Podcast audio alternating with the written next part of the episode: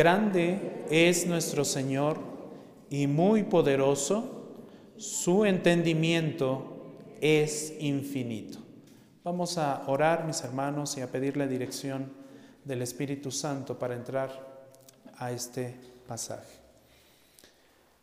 Padre, una vez más te adoramos en este día, en este precioso servicio, Señor, que nos permites ofrecer delante de ti en adoración con un espíritu contrito y humillado, Señor, reconociendo tu grandeza, tu infinidad, reconociendo, Señor, tu gracia y tu misericordia y por supuesto también tu santidad, Señor. Gracias por todo el bien que haces para con cada uno de tus hijos. Gracias por todo el cuidado, Señor, que tienes para con nosotros.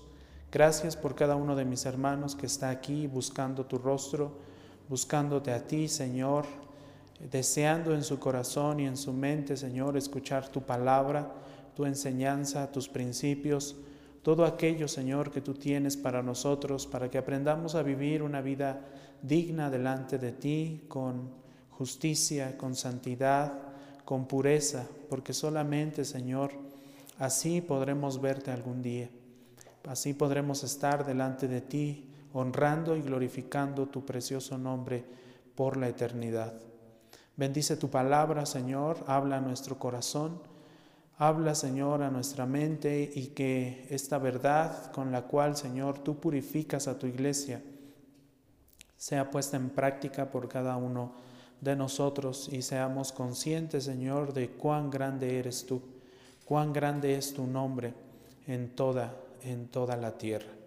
Te alabamos y te bendecimos y en el nombre de nuestro Señor Jesucristo te rogamos que nos ayudes a entrar a tu palabra y a escudriñarla, Señor, para aprender más de ti cada día. En el nombre de Cristo Jesús. Amén. Grande es nuestro Señor y muy poderoso. Su entendimiento es infinito.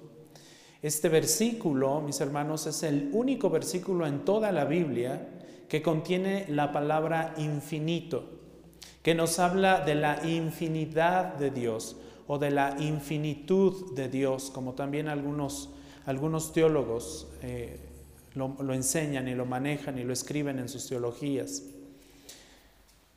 Lo infinito de Dios está plasmado en cada uno de sus atributos. Él es infinito en su santidad, Él es infinito en su rectitud, Él es infinito en su misericordia, Él es infinito en su amor. Cuando nos encontramos con algo grande, cuando vemos algo magnífico delante de nosotros, cuando lo vemos...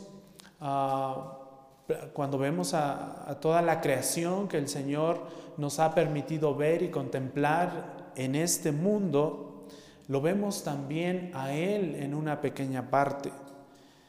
Contemplamos cosas fascinantes como montañas imponentes.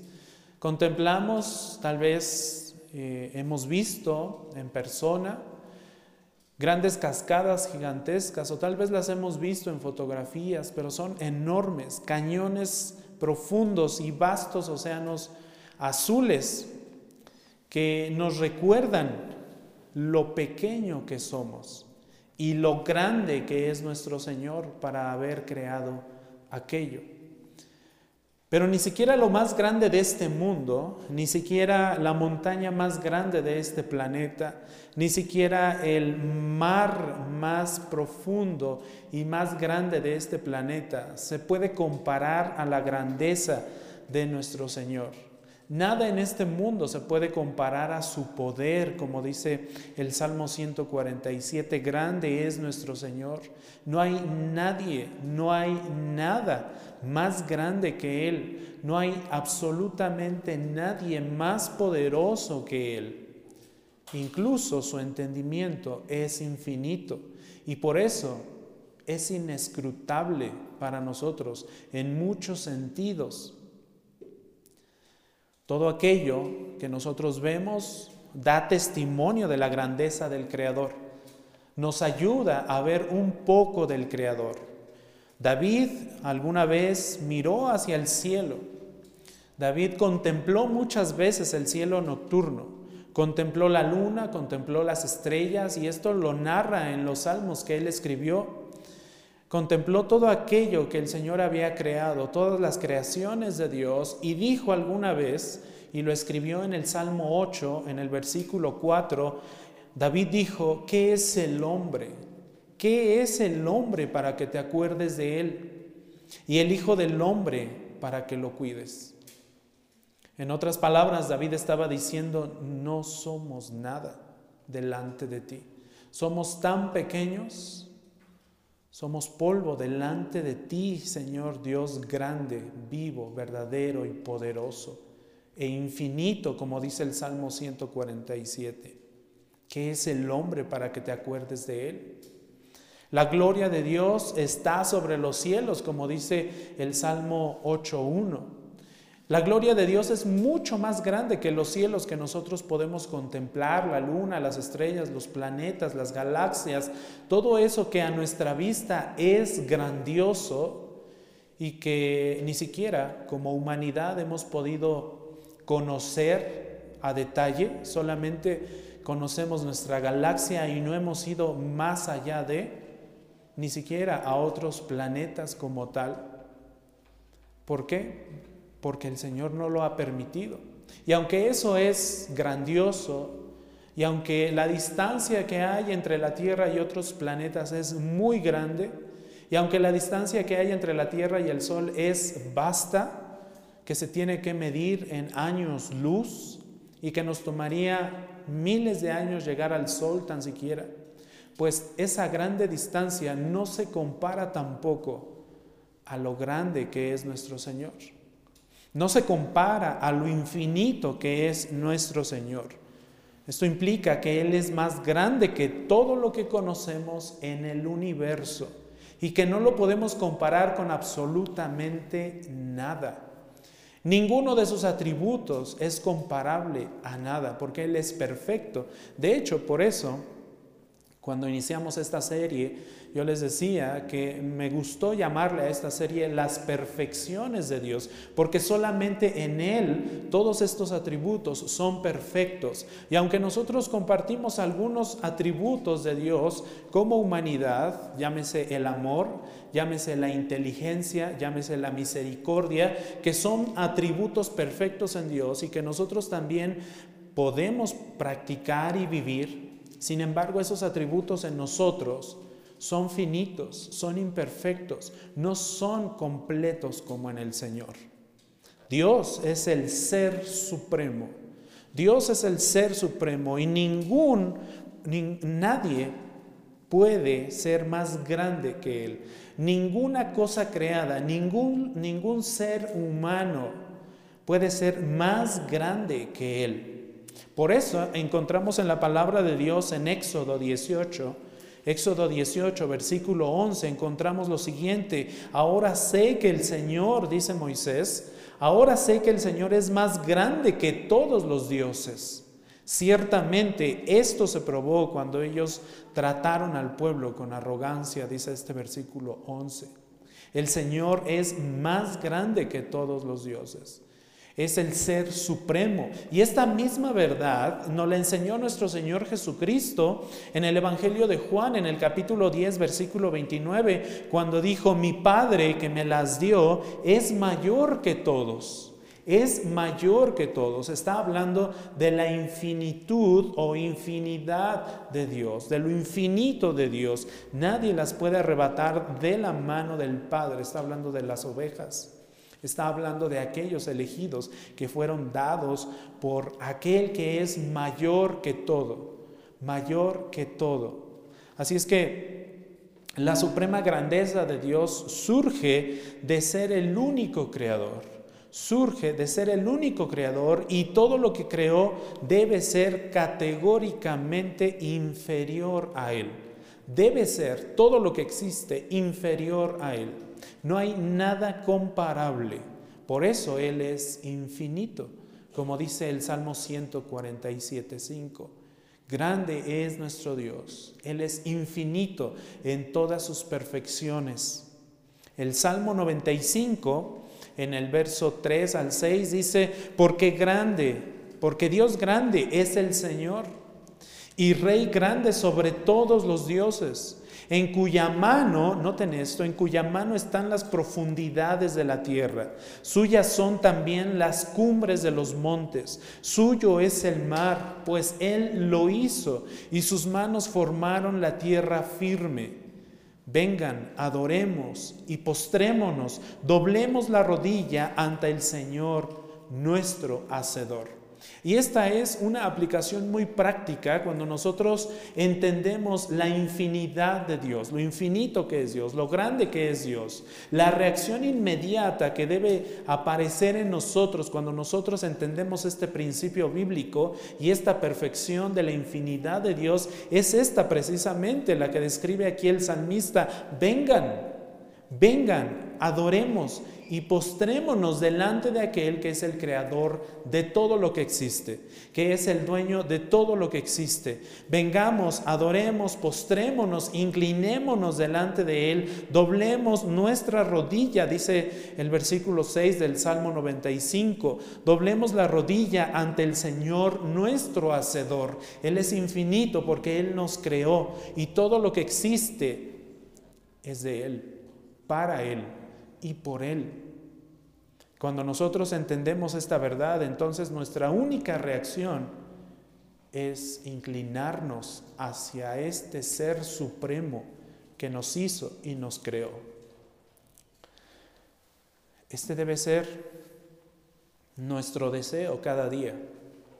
Recordar, recordar la grandeza de nuestro Dios y recordar lo insignificantes que somos delante de Él.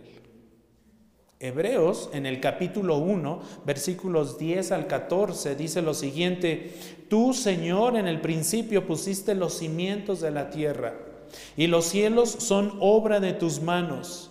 Ellos, ellos perecerán, pero tú permaneces. Noten lo finito de la creación de Dios. Todo aquello que el Señor creó, los cimientos de la tierra, los cielos, todas las obras de, las manos de Dios, todo aquello perecerá, pero Él permanecerá para siempre. Y todos ellos, dice el versículo 11, todos ellos como una vestidura se envejecerán. Todo aquello creado por el Señor va a desaparecer. Por eso Apocalipsis ya al final de nuestras Biblias podemos ver y leer acerca de una nueva tierra y nuevos cielos creados para aquellos que han creído en el Señor.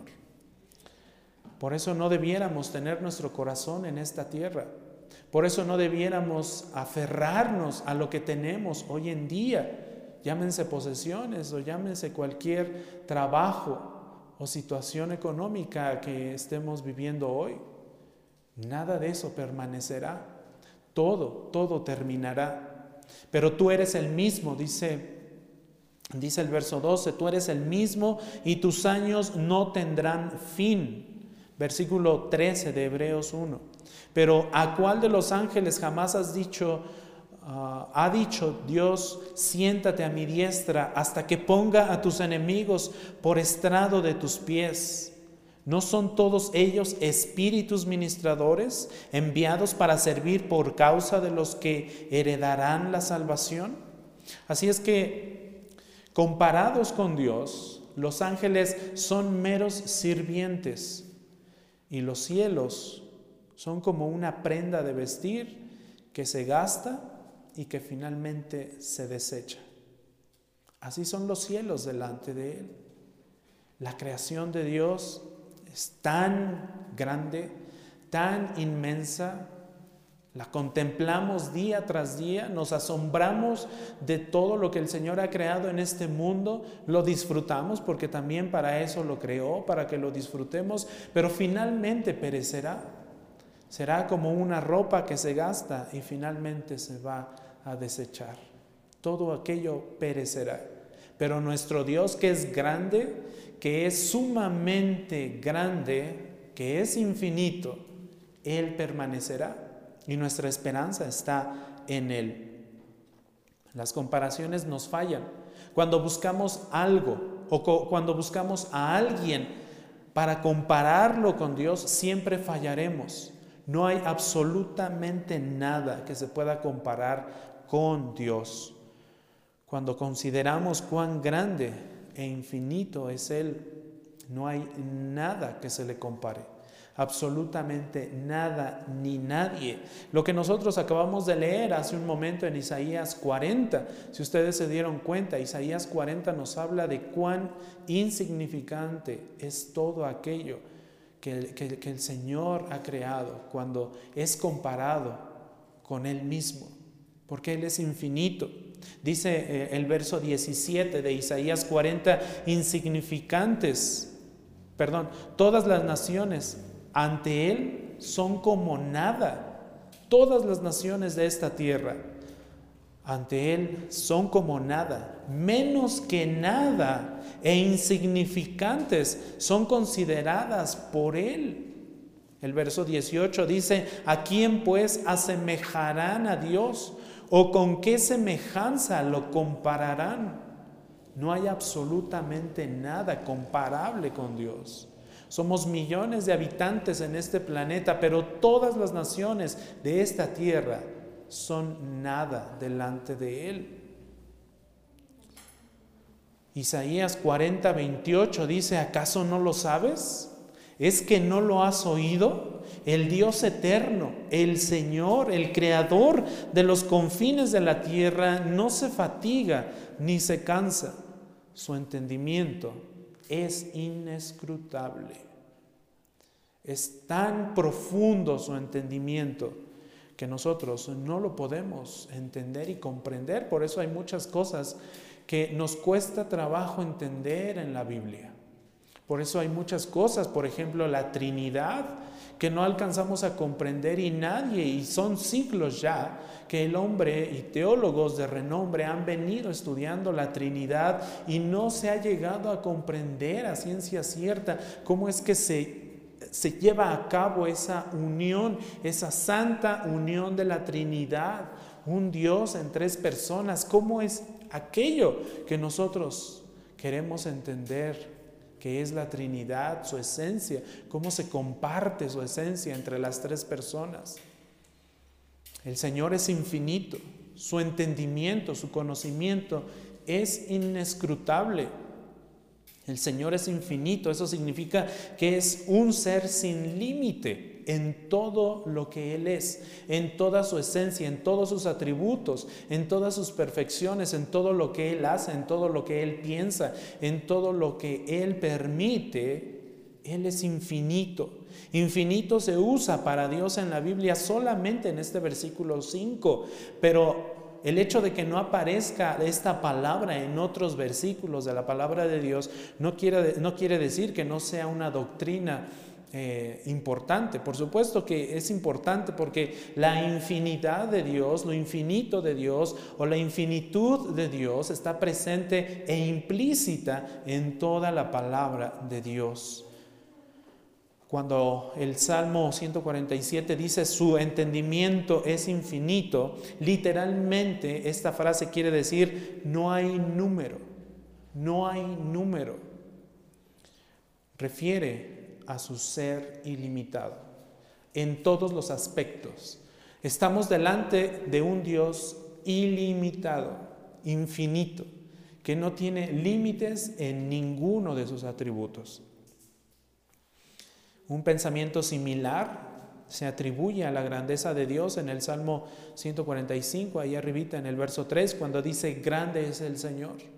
Grande es el Señor y digno de ser alabado en gran manera, y su grandeza es inescrutable. Está implícita la doctrina de la infinidad de Dios.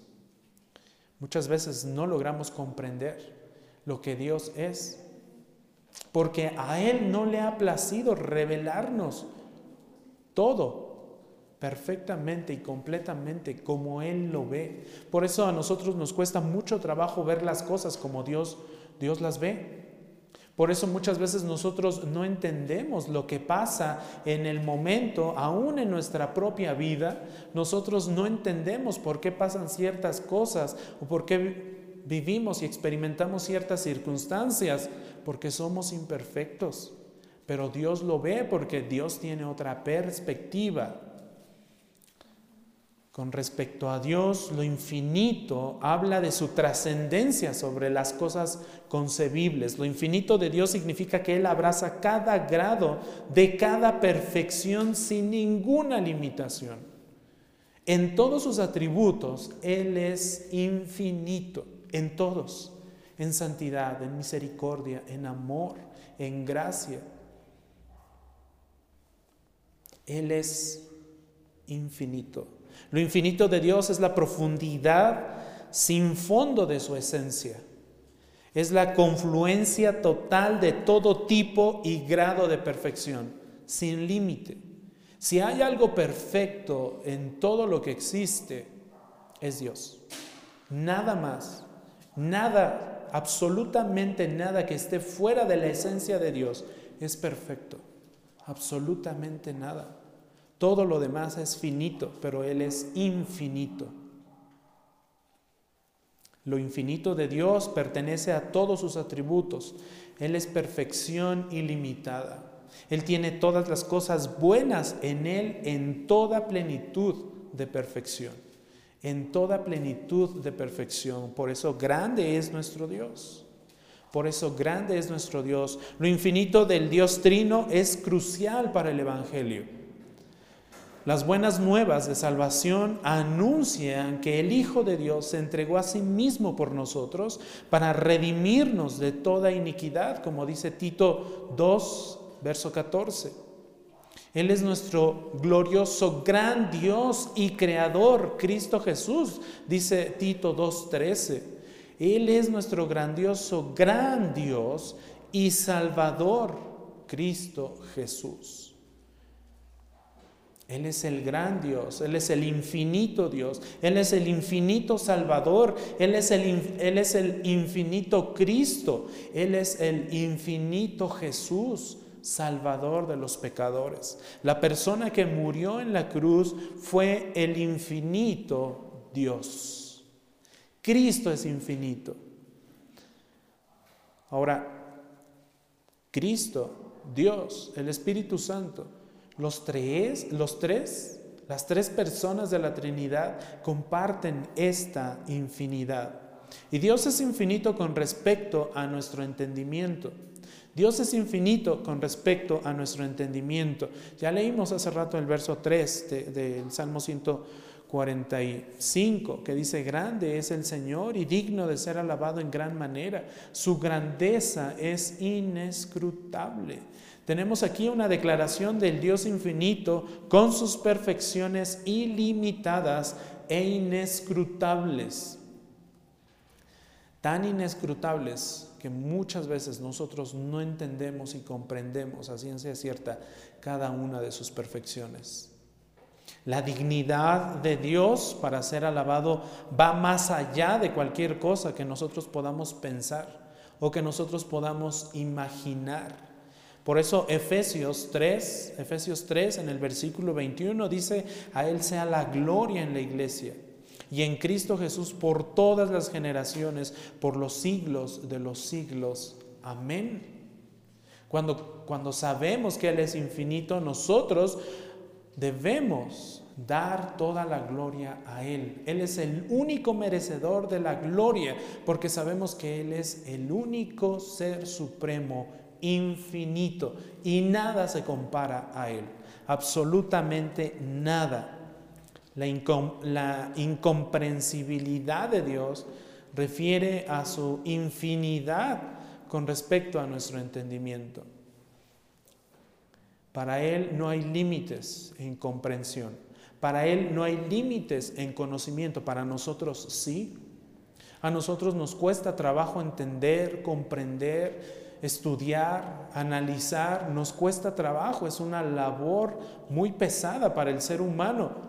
Y aun cuando hemos dedicado mucho tiempo a leer y a estudiar y a tratar de comprender y entender a Dios, aún no lo logramos. Es por eso que cada vez que usted escucha la palabra de Dios, cada vez que usted escucha un versículo de la Biblia siendo predicado por varios predicadores, por varios pastores, usted siempre descubre algo nuevo. Aunque sea el mismo versículo, aun cuando sea Génesis 1.1, un predicador le va a enseñar algo nuevo siempre, cada vez que es predicado un nuevo versículo, porque eso es precisamente la perfección de Dios. Su conocimiento no tiene límites. Nuestro conocimiento de Dios no es idéntico a su conocimiento de sí mismo, a la forma en que Él ve las cosas. Cuando nosotros no comprendemos por qué sucede algo es precisamente por esto, porque no tenemos la perspectiva de Dios que está viendo todo lo que sucede en toda su creación desde su morada. La tierra, dice la palabra de Dios, que es el estrado de sus pies es el estrado de sus pies, Él tiene el panorama completo y yo en mi imperfección solamente alcanzo a ver hasta aquí y no más lejos. Pero Dios tiene todo el panorama. Nuestro conocimiento es infinito, es finito, perdón. Nuestro conocimiento como seres humanos es finito porque fuimos creados por Dios. El conocimiento de Él es infinito. Dios tal como es en sí mismo, no puede ser entendido por nadie más que por Él mismo. Si hay alguien que puede entender y comprender a Dios perfectamente, es Él mismo, solamente. No hay nadie más, absolutamente nadie más, mucho menos el ser humano. Ni siquiera el pastor más brillante que haya existido en la historia de la iglesia, ni siquiera él pudo haber comprendido perfectamente a Dios. Esta es la incomprensibilidad de Dios. Cuando esta verdad llega a nuestro corazón, entonces enciende nuestras alabanzas, enciende nuestro deseo de adorarle, enciende una perspectiva diferente para presentarnos delante de Él en adoración. Nosotros le alabamos correctamente cuando alcanzamos a entender estas perfecciones de Él, cuando entendemos y estamos totalmente abrumados por la inmensidad de su poder, por la inmensidad de su gracia, por la inmensidad, perfección e infinitud de su amor por nosotros, por su misericordia. A veces la Biblia usa un lenguaje especial eh, y espacial o dimensional para comunicar lo imprensible de la grandeza de Dios. Note, por ejemplo, lo que Sofar, uno de los personajes que usted puede encontrar en el libro de Job, Sofar dijo allá en Job capítulo 11, versículos 7 y 9. Este hombre dijo, ¿podrás tú discernir las profundidades de Dios? Es una pregunta la que hace Sofar. ¿Podrás tú discernir las profundidades de Dios? En esta pregunta automáticamente te está diciendo, tú no puedes discernir las profundidades de Dios como lo hace Él mismo con su Santo Espíritu. Sofar también pregunta, ¿podrás descubrir los límites del Todopoderoso? ¿Sabes cuál es su límite pasado y su límite futuro?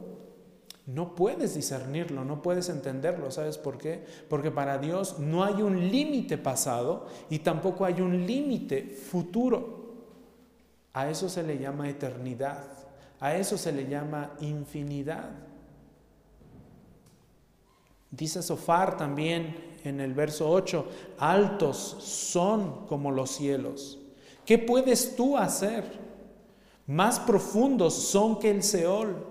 ¿Qué puedes tú saber? Más extensa que la tierra es su dimensión y más ancha que el mar. El ser humano a través de todos estos siglos ha tratado de entender y comprender todos los secretos del mar y se ha descubierto mucho y hay mucho conocimiento del mar, de las especies que hay en el mar de los ecosistemas que hay en el mar.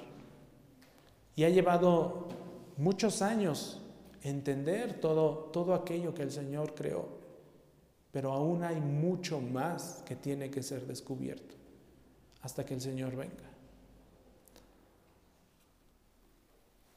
Más extensa que la tierra es su dimensión.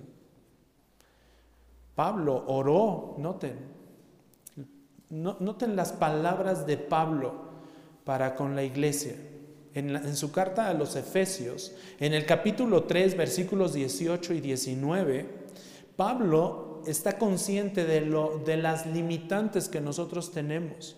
Por eso Pablo ora de la siguiente manera, dice en Efesios 3, 18, oro para que ustedes sean capaces de comprender Oro para que ustedes, iglesia, sean capaces de comprender con todos los santos cuál es la anchura, cuál es la longitud, cuál es la altura, cuál es la profundidad y de conocer el amor de Cristo que sobrepasa el conocimiento, para que sean llenos hasta la medida de toda la plenitud de Dios. Esa es la oración de Pablo para con la iglesia. Ese es el deseo de Pablo para con la iglesia. Oro para que ustedes puedan comprender más y más a Dios, pero sean conscientes de que tienen límites para comprender la plenitud de Dios. En algún momento de la eternidad, cuando nosotros estemos con Él, probablemente podamos comprender un poco más de Él. Cuando estudiamos la doctrina de Dios debemos recordarnos con regularidad que no podemos conocer a Dios de manera exhaustiva. No lo vamos a lograr.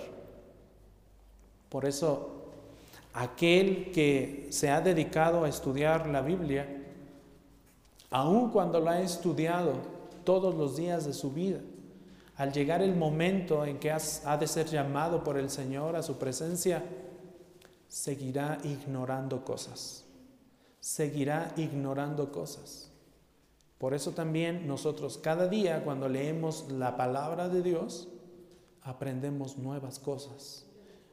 Tal vez le ha pasado cuando ha leído un pasaje de la escritura hace algunos días o algunos meses y lo vuelve a releer y lo vuelve a releer y lo lee y lo lee una y otra vez y dice, ya me cayó el 20, ya le entendí. Y eso que ya lo había leído por varias veces anteriormente. Ya lo había leído, pero no había comprendido. Bueno, poco a poco el Señor se va revelando. Calvino alguna vez dijo lo siguiente, más bien preguntó lo siguiente, ¿cómo puede la mente humana medir la esencia inconmensurable de Dios de acuerdo con su propia pequeña medida?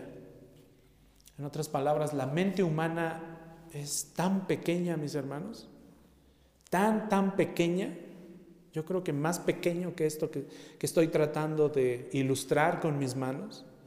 La mente humana es tan pequeña que no puede ser tomada como un elemento de medición válido para comprender la medida infinita de Dios. Somos seres creados, somos seres finitos. Podemos descubrir a Dios, pero no podemos dar una definición exacta de Él incluso, porque no compartimos su esencia. Su incomprensibilidad nos enseña entonces a someternos completamente a Él, someter nuestra mente completamente a Él. De ahí que si nosotros queremos comprender al Señor, también entonces debemos aprender a someternos a su palabra. Porque es esto lo que el Señor nos ha dado. Y déjeme decirle que esto, que esto que, el Señor nos ha dado, tampoco es todo lo que Él es en su esencia. Esto es lo que a Él le ha placido y lo que Él ha dicho que es suficiente para nosotros, para que le conozcamos. Pero no es todo lo que Él es. Él es mucho más, aun cuando esta es su santa palabra. Por supuesto que es perfecta, es santa. Si esto, que es relativamente poco lo que nos ha dado, nos cuesta trabajo comprenderlo muchas veces, para los estudiosos de la Biblia muchas veces las profecías le temen a las profecías, le temen a los libros proféticos muchos estudiosos de la Biblia, porque son incomprensibles muchos de ellos. Y Dios es mucho más que esto. es incomprensible. Solo el Espíritu de Dios puede escudriñar las cosas profundas de Dios. Solamente su Espíritu es el que nos puede ayudar a comprender un poco más de Dios. Por eso la primera carta de Pablo a los Corintios en el capítulo 2, versículo 9 y 10 dice lo siguiente, cosas que ojo no vio, ni oído oyó, ni han entrado al corazón del hombre, son las cosas que Dios ha preparado para los que lo aman. Esas son cosas especiales que te van a ser enseñadas y descritas por el Espíritu Santo. Son preparadas para ti que lo amas, que lo buscas. Pero Dios nos las reveló por medio del Espíritu. Incluso para los apóstoles, incluso para Pablo, para Pedro, muchas cosas eran un misterio y así lo escriben en sus cartas. Aquello que era un misterio en el Nuevo Testamento, hoy ya no es un misterio en el Nuevo Testamento, pero les fue revelado por el Espíritu, como dice Pablo en esta carta a los Corintios, porque el Espíritu de Dios todo lo escudriña, aún las profundidades de Dios. Así es que el único que puede conocer plenamente a Dios es Él mismo, es su Santo Espíritu. Dios es incomprensible no solo en el fondo eh, secreto de su ser, sino también en la gloria abierta de sus obras. Elifaz, otro de los personajes que aparece en el libro de Job, este hombre Elifaz en, en Job capítulo 5 versículo 9 dijo, Él hace cosas grandes e inescrutables. Él hace cosas grandes que para nosotros son incomprensibles. Maravillas sin número, sin número, infinitas. Maravillas que ni siquiera nosotros podemos ver muchas veces. Milagros que ni siquiera nosotros podemos ver y comprender muchas veces. Algunos han hospedado ángeles y ni siquiera se han dado cuenta, porque son las maravillas de nuestro Dios. Job 9:10 también nos habla de esto, el que hace grandes cosas, inescrutables y maravillas sin número, infinitas, maravillas infinitas. El Señor hace cosas que evocan asombro. Las obras de Dios son sobrenaturales, insondables. Las obras de Dios son divinas y son solamente de Él. Por supuesto, el Señor está obrando grandemente y, y sigue haciendo milagros. La iglesia de hoy cree en los milagros, nosotros creemos en los milagros, en lo que no creemos es en los milagreros, en aquellos que dicen que obran milagros. Ojo con ellos, no les crean. Hoy existen los milagros. Y tal vez usted ha experimentado uno en su propia vida o en la vida de algún familiar o de alguien que conoce, pero fue un, un milagro obrado por Dios, no por un milagrero no por alguien imperfecto que dice estar obrando eh, con el poder de Dios. El Salmo 92, 5 dice, qué grandes son tus obras, oh Señor, cuán profundos tus pensamientos. Las obras de Dios al establecer el reino de Cristo incitan a su pueblo a alabarlo y esa debe ser nuestra respuesta cuando conocemos la infinidad de Dios. El Salmo 72, 18, Salmo 72, 18 dice, bendito sea el Señor Dios, el Dios de Israel, el único que hace maravillas. ¿Notan eso? Él es el único que hace maravillas. Él es el único que obra los milagros no, personas o seres perfectos de esta tierra. Él es el que obra los milagros. Entonces, cuando los piadosos, cuando los creyentes, cuando la iglesia en general ve la gloria infinita de Dios y alcanza a comprender este atributo o esta perfección de la infinidad de Dios en todo su ser, entonces la iglesia se arrepiente. Entonces la iglesia deja de ser una iglesia necia. Entonces la iglesia deja de quejarse contra Dios cuando sus caminos son difíciles. Cuando la infinidad de Dios nos enseña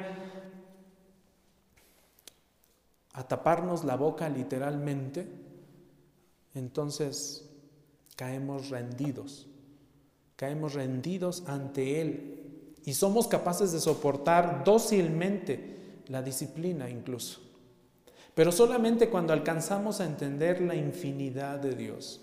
Mientras nosotros no alcancemos a comprender esta perfección de Dios, entonces seguiremos siendo rebeldes.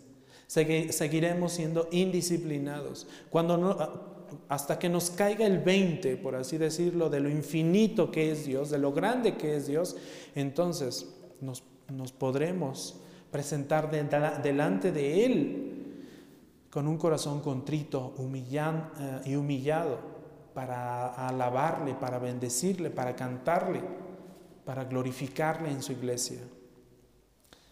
Cuando aprendemos la infinidad de Dios y somos conscientes de esto, entonces aprendemos a sentarnos a sus pies. Aprendemos a sentarnos a sus pies porque solo Dios conoce el camino de la verdadera sabiduría. Cuando entendemos lo infinito que es nuestro Dios, entonces comienza ahí el temor al Señor. El temor al Señor. Hermanos, estamos hablando de Dios Queremos comprender a Dios. ¿Por qué deberíamos esperar comprenderlo completamente? Si lo comprendiéramos completa y perfectamente en nuestras limitaciones, entonces ¿saben qué? Dios no sería Dios. Si nosotros algún día lográramos comprender perfectamente, sin límites a Dios y todo lo que Él es en su esencia, entonces simplemente Él no sería Dios.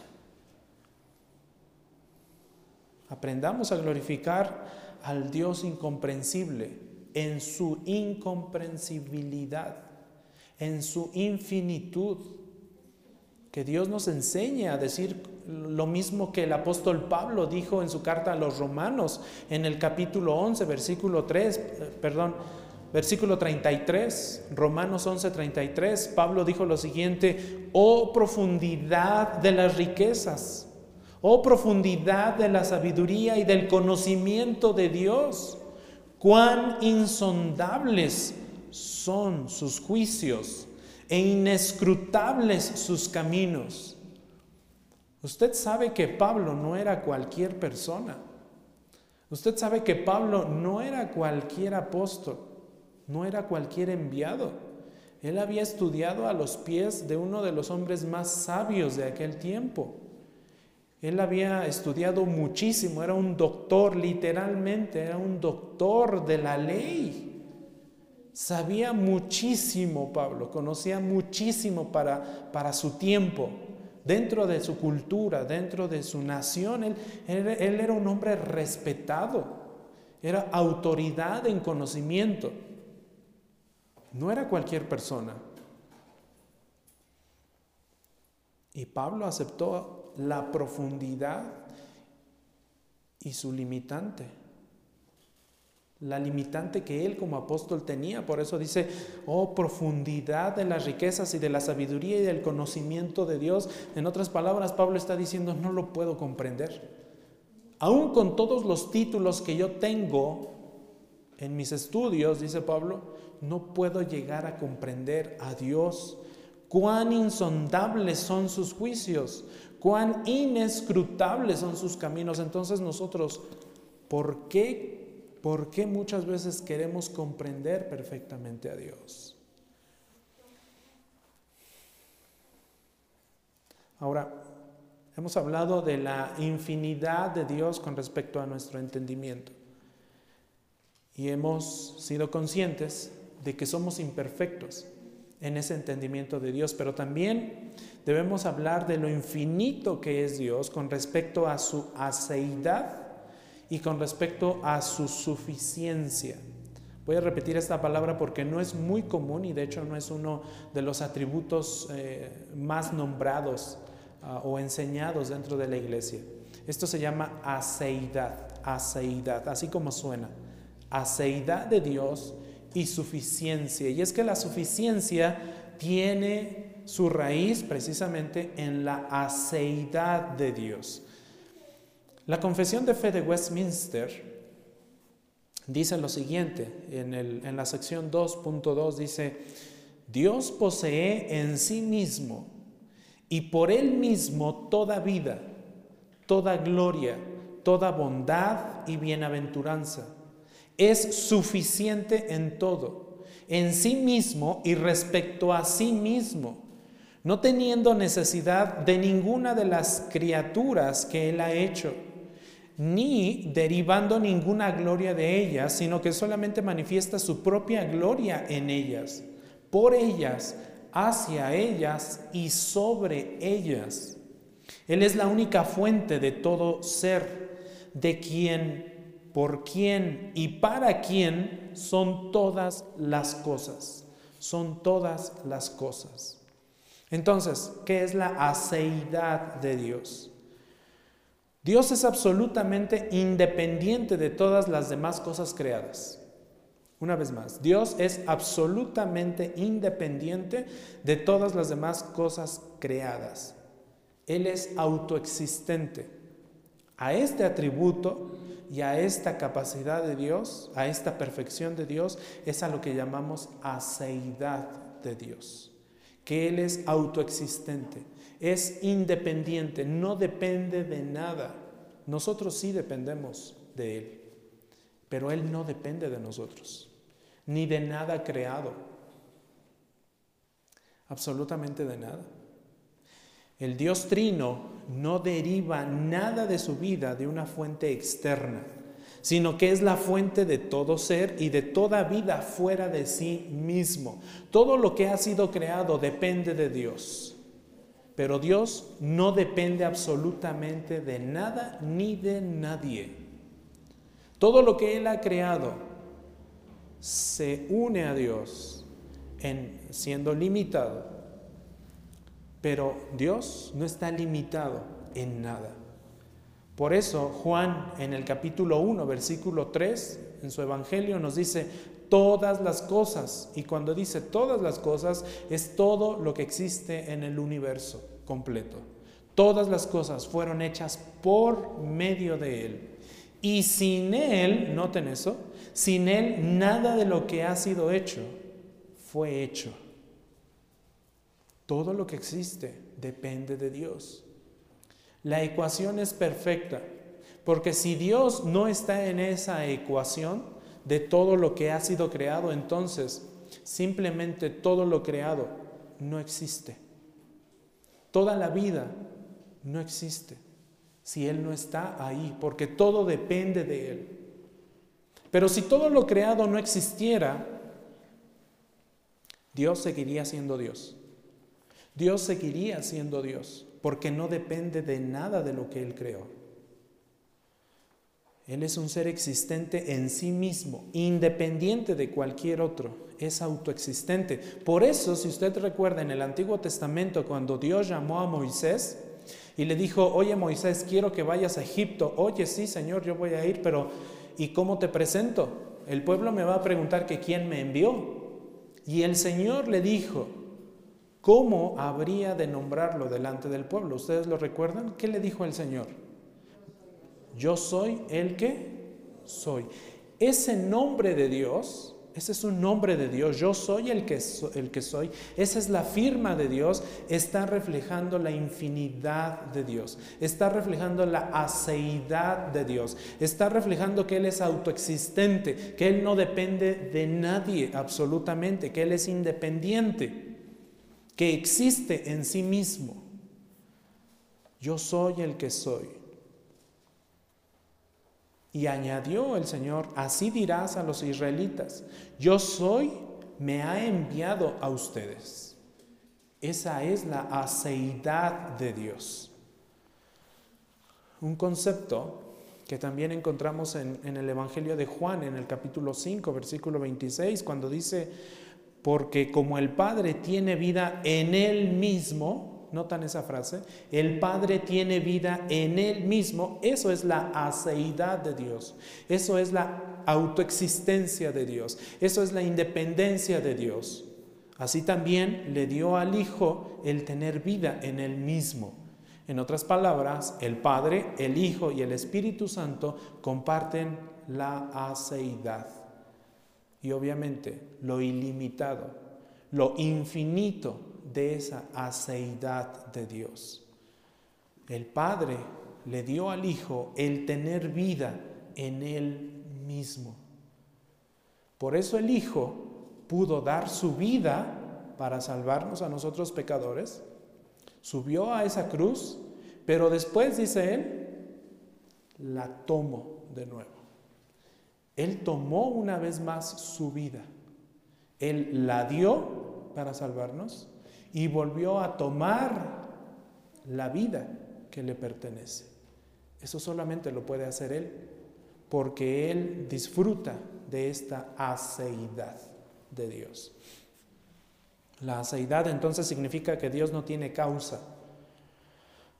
Dios es el primero, pero también es el último, dice la palabra de Dios. Apocalipsis nos dice que Él es el alfa, pero también es la omega. La Biblia nos dice que Él es el principio, pero también es el fin, la fuente de donde existen todas las criaturas y para quien existen. De Él viene todo. Por Él está vivo todo lo que existe, que tiene vida. Por Él ha sido creado. Ninguna criatura puede aportar algo bueno a su creador. Oiga bien esto. Ninguna criatura, ninguna cosa creada puede aportar nada bueno al creador de todo lo que existe. Todos nuestros dones y ofrendas a Dios provienen de Él. De Él viene. Todo le pertenece a Él. Por eso el Salmo 24, en los versículos 1 y 2, dice lo siguiente, del Señor es la tierra y todo lo que hay en ella. En la Reina Valera 60 usted va a leer, del Señor es la tierra y su plenitud, todo lo que hay en ella, el mundo y los que en él habitan, dice el versículo 1 y el verso 2, dice, porque Él la fundó sobre los mares y la asentó sobre los ríos. Y esto lo puede usted ver en Génesis, en los primeros capítulos. Hermanos, nosotros con con nada podemos aumentar la gloria de Dios. Podemos dar la gloria a Dios, pero no podemos aumentar su gloria y tampoco podemos disminuir su gloria, su esencia, ni siquiera con nuestra obediencia podemos hacer más perfecto a Dios. No podemos, porque somos criaturas. Job, en el capítulo 22, Job en el capítulo 22, versículos 2 y 3 dice lo siguiente, ¿puede un hombre ser útil a Dios? Por eso el, Nuevo Testamento dice, siervos inútiles que somos, cada uno de nosotros, siervos inútiles somos. Esta es una verdad ya revelada en el libro de Job. ¿Puede un hombre ser útil a Dios o un sabio útil para sí mismo? ¿Es de algún beneficio al Todopoderoso que tú seas justo? ¿Notan esto? ¿Es de algún beneficio al Todopoderoso que tú seas justo? O sea, tú le generas a Dios una mejoría por el hecho de ser obediente y justo. No, el beneficio es para ti, mi hermano y mi hermana. El hecho de que tú seas obediente a Dios trae beneficio para ti, no para Dios. Muchas veces nosotros pensamos que le hacemos un favor a Dios cuando somos obedientes. Muchas veces nosotros pensamos que le estamos haciendo un favor a Dios al estar aquí en la iglesia. No, cuidado, porque el favor no lo estamos haciendo a nosotros mismos. La bendición que el Señor nos da es grande, muchísimo, muy grande, por ser justos y obedientes delante de Él. Pero eso, como dice su palabra en Job 22.2, ¿es de algún beneficio al Todopoderoso que tú seas justo? ¿O gana algo si haces perfectos tus caminos? ¿Acaso Dios puede ser más perfecto cuando yo camino en sus caminos?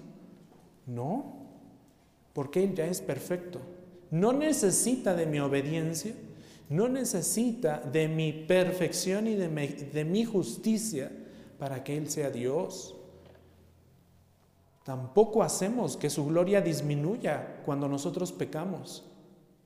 Hay mucha gente que lamentablemente piensa así, voy a pecar más para que Dios sea imperfecto, para que Dios disminuya su poder. No, no podemos ni Note lo que dice Job 35.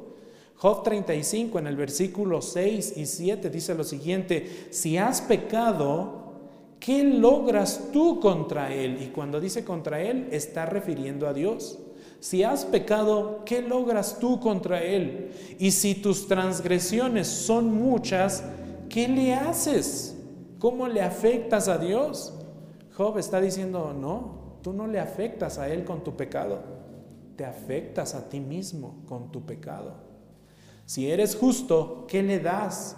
¿O qué recibe Él de tu mano? Termina Job 35, 7. ¿Qué recibe Él de tu mano? si de Él es todo lo que existe. En ningún momento nosotros le hacemos un favor a Dios al venir delante de Él. En pocas palabras, nuestros actos no modifican la gloriosa esencia de Dios. En ningún momento, porque Él es absolutamente independiente y su aceidad es infinita. En ningún momento Él se ve afectado por nuestros actos de justicia o por nuestros actos de injusticia. Él sigue siendo Dios. Si yo soy obediente a, Dios y camino en sus caminos, el beneficio es para mí, la bendición es para mí. Suficiencia de Dios entonces, y este es eh, el segundo atributo, ya hablamos de la aceidad. Él es totalmente independiente. De esa aceidad entonces nace la suficiencia de Dios. La suficiencia de Dios es el atributo que describe a Dios como la fuente desbordante de todo bien. Esa es la suficiencia de Dios, la fuente desbordante de todo bien. Todo bien procede de Dios. Todo bien procede de Dios. Hay una plenitud infinita de bondad en Él. Hay una plenitud infinita de gloria en Dios. La suficiencia de Dios es su plenitud divina. Él tiene lo suficiente en sí mismo para responder a todos sus propios fines. Él tiene lo suficiente en sí mismo para responder a su propia gloria, a su propia voluntad. Él no necesita de nada, lo que incluye proveer para todos los que también dependen de Él, como dice su palabra. Él es la fuente de aguas vivas, como dice Jeremías 2.13. Él es la fuente de aguas vivas. David pronunció una de las declaraciones más hermosas de la suficiencia de Dios. Y esta, esta, declaración que encontramos en el primer libro de Crónicas, lo voy a leer aquí ahora en la Nueva Biblia de las Américas, pero me encanta mucho más en las palabras de, de la Reina Valera 60. Es uno de los pasajes que personalmente a mí me, gusta, me gustan muchísimo y que disfruto mucho leerlo y volverlo a leer y volverlo a leer porque nos habla precisamente de esta, de esta perfección de Dios. El primer libro de Crónicas en el capítulo 29, versículos 10, 11 y 12 dice lo siguiente, y David bendijo al Señor en presencia de toda la asamblea y dijo, bendito eres, oh Señor Dios de Israel, nuestro Padre por los siglos de los siglos. Tuya es, oh Señor, la grandeza y el poder y la gloria y la victoria y la majestad. En verdad, todo lo que hay en los cielos y en la tierra, tuyo es el dominio, oh Señor. Tú te exaltas como soberano sobre todo. De ti proceden la riqueza y el honor. Tú reinas sobre todo y en tu mano están el poder y la fortaleza y en tu mano está engrandecer y fortalecer a todos. Este es uno de los pasajes, por supuesto, toda la Biblia es hermosa, toda la Biblia es preciosa, toda la Biblia es la palabra de Dios y es santa. Pero este pasaje en especial, estos tres versículos, reflejan mucho de la esencia de lo que es Dios.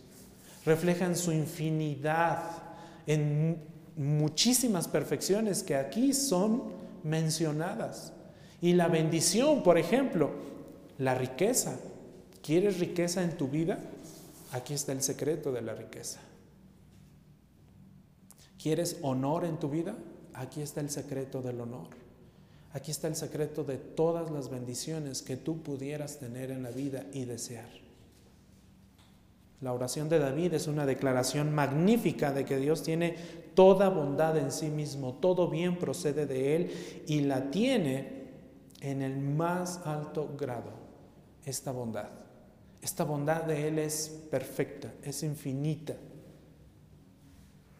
Él es la fuente y el centro de todo bien, de toda grandeza. El poder le pertenece, todo el poder de todas las criaturas deriva de Él como lo leímos hace rato en Isaías 40, Él da fuerzas a quién? Al cansado. Y de verdad que muchas veces hemos experimentado eso, ¿no? Cuando ya estamos por los suelos, cuando ya estamos a punto de tirar la toalla, llega el Señor y te dice, no.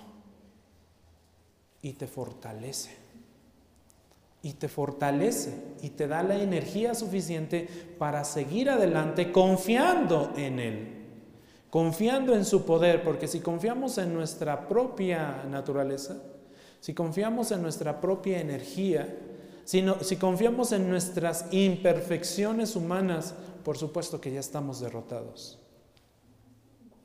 Toda la fortaleza deriva de Él, todo el poder deriva de Él, depende de Él. Hechos de los Apóstoles, el libro de los Hechos en el capítulo 17, versículos 24 y 25, dice lo siguiente, el Dios que hizo el mundo y todo lo que en él hay, puesto que es Señor del cielo y de la tierra, no mora en templos hechos por manos de hombres, ni, ni es servido por manos humanas como si necesitara de algo. ¿Notan eso? No es servido por manos humanas como si Él necesitara de algo, puesto que Él da vida a todos y aliento y todas las cosas. Mis hermanos, Dios no nos necesita absolutamente para nada. Mis hermanos, Dios ni siquiera tenía necesidad de enviar a su Hijo a esta tierra a salvarnos, pero Él nos amó. Mis hermanos, nosotros sí necesitamos de Dios. Nosotros sí dependemos de Dios. Él no depende de nosotros. Si tú no te arrepientes de tus pecados, el daño es para ti, no para Dios. Si tú no caminas en justicia, la falta de bendición es para ti, no para Dios. Dios es Dios perfecto. No depende de nada, ni siquiera la vida. Él es vida en sí mismo, pero nosotros dependemos de Él. Nuestra vida depende de Él, nuestras fuerzas dependen de Él. Por eso es importante comprender lo infinito que Él es en toda, en toda área de su esencia. Dios es la fuente de donde proviene todo bien. Él es la fuente, en consecuencia toda la gloria le pertenece. Toda la gloria le pertenece a Él, por eso nuestra iglesia continuamente enseña a la congregación a darle toda la gloria a Dios, porque solamente Él la merece. Nadie de nosotros, ni siquiera los pastores, ni siquiera los líderes de la iglesia, ni siquiera los servidores de la iglesia, nadie de nosotros merece la honra y la gloria que solamente le pertenece a Dios. Somos seres creados. Pablo, Pablo se regocija en Romanos 11:36 cuando dice, porque de Él, por Él y para Él son cuántas cosas todas. De Él nace todo. Él sostiene todo. Para Él, Él ha hecho todo lo que nosotros disfrutamos hoy. Para su gloria. A Él sea la gloria para siempre. Por los siglos de los siglos. Amén. Entonces, Su suficiencia es infinita. Nosotros no somos suficientes. Muchos de nosotros luchamos con ese pecado. Queremos ser autosuficientes, ¿no? Queremos depender solamente de nosotros mismos. ¿Será que algún día lo logremos? No. Vamos a fracasar. Vamos a fracasar si no entendemos la infinidad de Dios, si no entendemos la aceidad de Dios y si no entendemos la suficiencia de Dios en sí mismo. Conocer estas verdades y aceptarlas con fe y amor es una fuente de gran ayuda práctica en la vida cristiana. Para usted debe ser vital comprender esto, entender esto, porque entonces su vida se va a ver muy beneficiada. Cuando nosotros pasamos por tristezas, por angustias, por momentos difíciles, por conflictos en la familia, nosotros tenemos esperanza en la infinidad de Dios. Tenemos esperanza en la autoexistencia, en la aceidad de Dios. Tenemos esperanza en la suficiencia de Dios y es precisamente lo que el salmista escribió en el Salmo 73, en el verso 23, cuando dijo, ¿a quién tengo yo en los cielos sino a ti? ¿Sí ha escuchado este pasaje? ¿A quién tengo yo en los cielos? Aquí en la tierra podemos tener falta de muchas cosas. Aquí en la tierra podemos vivir lo peor que pudiéramos llegar a experimentar emocionalmente o tal vez con la pérdida de un familiar, pero sabemos y el cristiano sabe, el Hijo de Dios sabe que hay alguien en el cielo que está con él. Por eso el salmista dice, ¿a quién tengo yo en los cielos? Sino a ti. Fuera de ti, nada deseo en la tierra. Mi carne y mi corazón pueden desfallecer. Y así nos sentimos muchas veces, desfallecidos completamente ante cualquier situación de conflicto que estamos viviendo en el área de nuestra vida que sea. Mi corazón, mi carne pueden desfallecer, pero Dios es la fortaleza de mi corazón y mi porción, noten esto, para siempre. Y cuando dice para siempre, está implicando la infinidad de Dios. Está implicando que Él es perfecto. O tal vez ha escuchado el pasaje de Habacuc, que también es muy citado por muchos.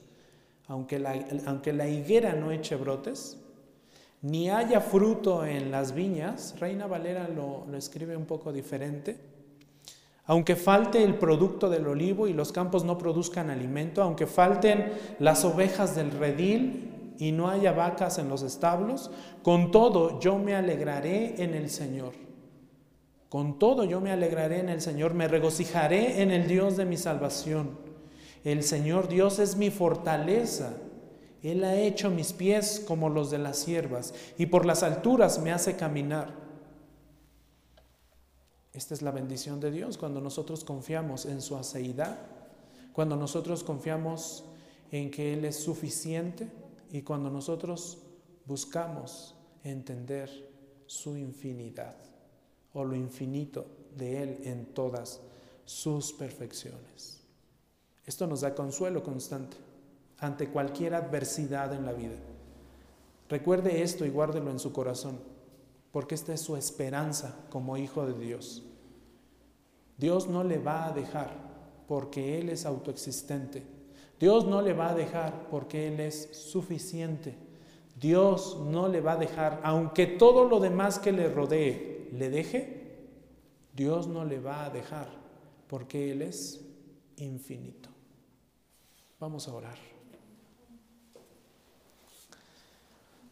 Dios, muchas gracias, muchas gracias por tu amor, muchas gracias porque eres infinito. Y aunque hemos hablado en este momento muy poco acerca de esta perfección tuya, Señor, sabemos que hay mucho más que tiene que ser desvelado, Señor, que tiene que ser mostrado y enseñado a tu iglesia, para que aprendamos a depender más y más de ti cada día. Ayúdanos, Señor, porque somos imperfectos, porque nuestra mente no nos alcanza, Señor, a comprender para comprender, Señor, adecuadamente estos conceptos que ciertamente son carne y no tan solamente alimento blando para nuestro, nuestro cuerpo. Ayúdanos, Señor, a discernir con tu Santo Espíritu, porque como acabamos de leer en tu palabra, es solamente tu Santo Espíritu aquel que nos puede ayudar a discernir lo más profundo de ti, lo más profundo de tu esencia. Ayúdanos porque somos seres creados por ti y dependemos de ti. Ayúdanos, ayúdanos Señor, porque muchas veces queremos ser autosuficientes cuando realmente jamás lo lograremos. Siempre dependeremos de ti, porque tú nos creaste, porque tú nos diste vida, porque tú soplaste aliento, Señor, porque tú nos formaste en el vientre de nuestra madre. Ayúdanos en todas nuestras imperfecciones, Señor, y límpianos con tu verdad. Tu palabra es verdad. Gracias Señor, en el nombre de Cristo Jesús. Amén.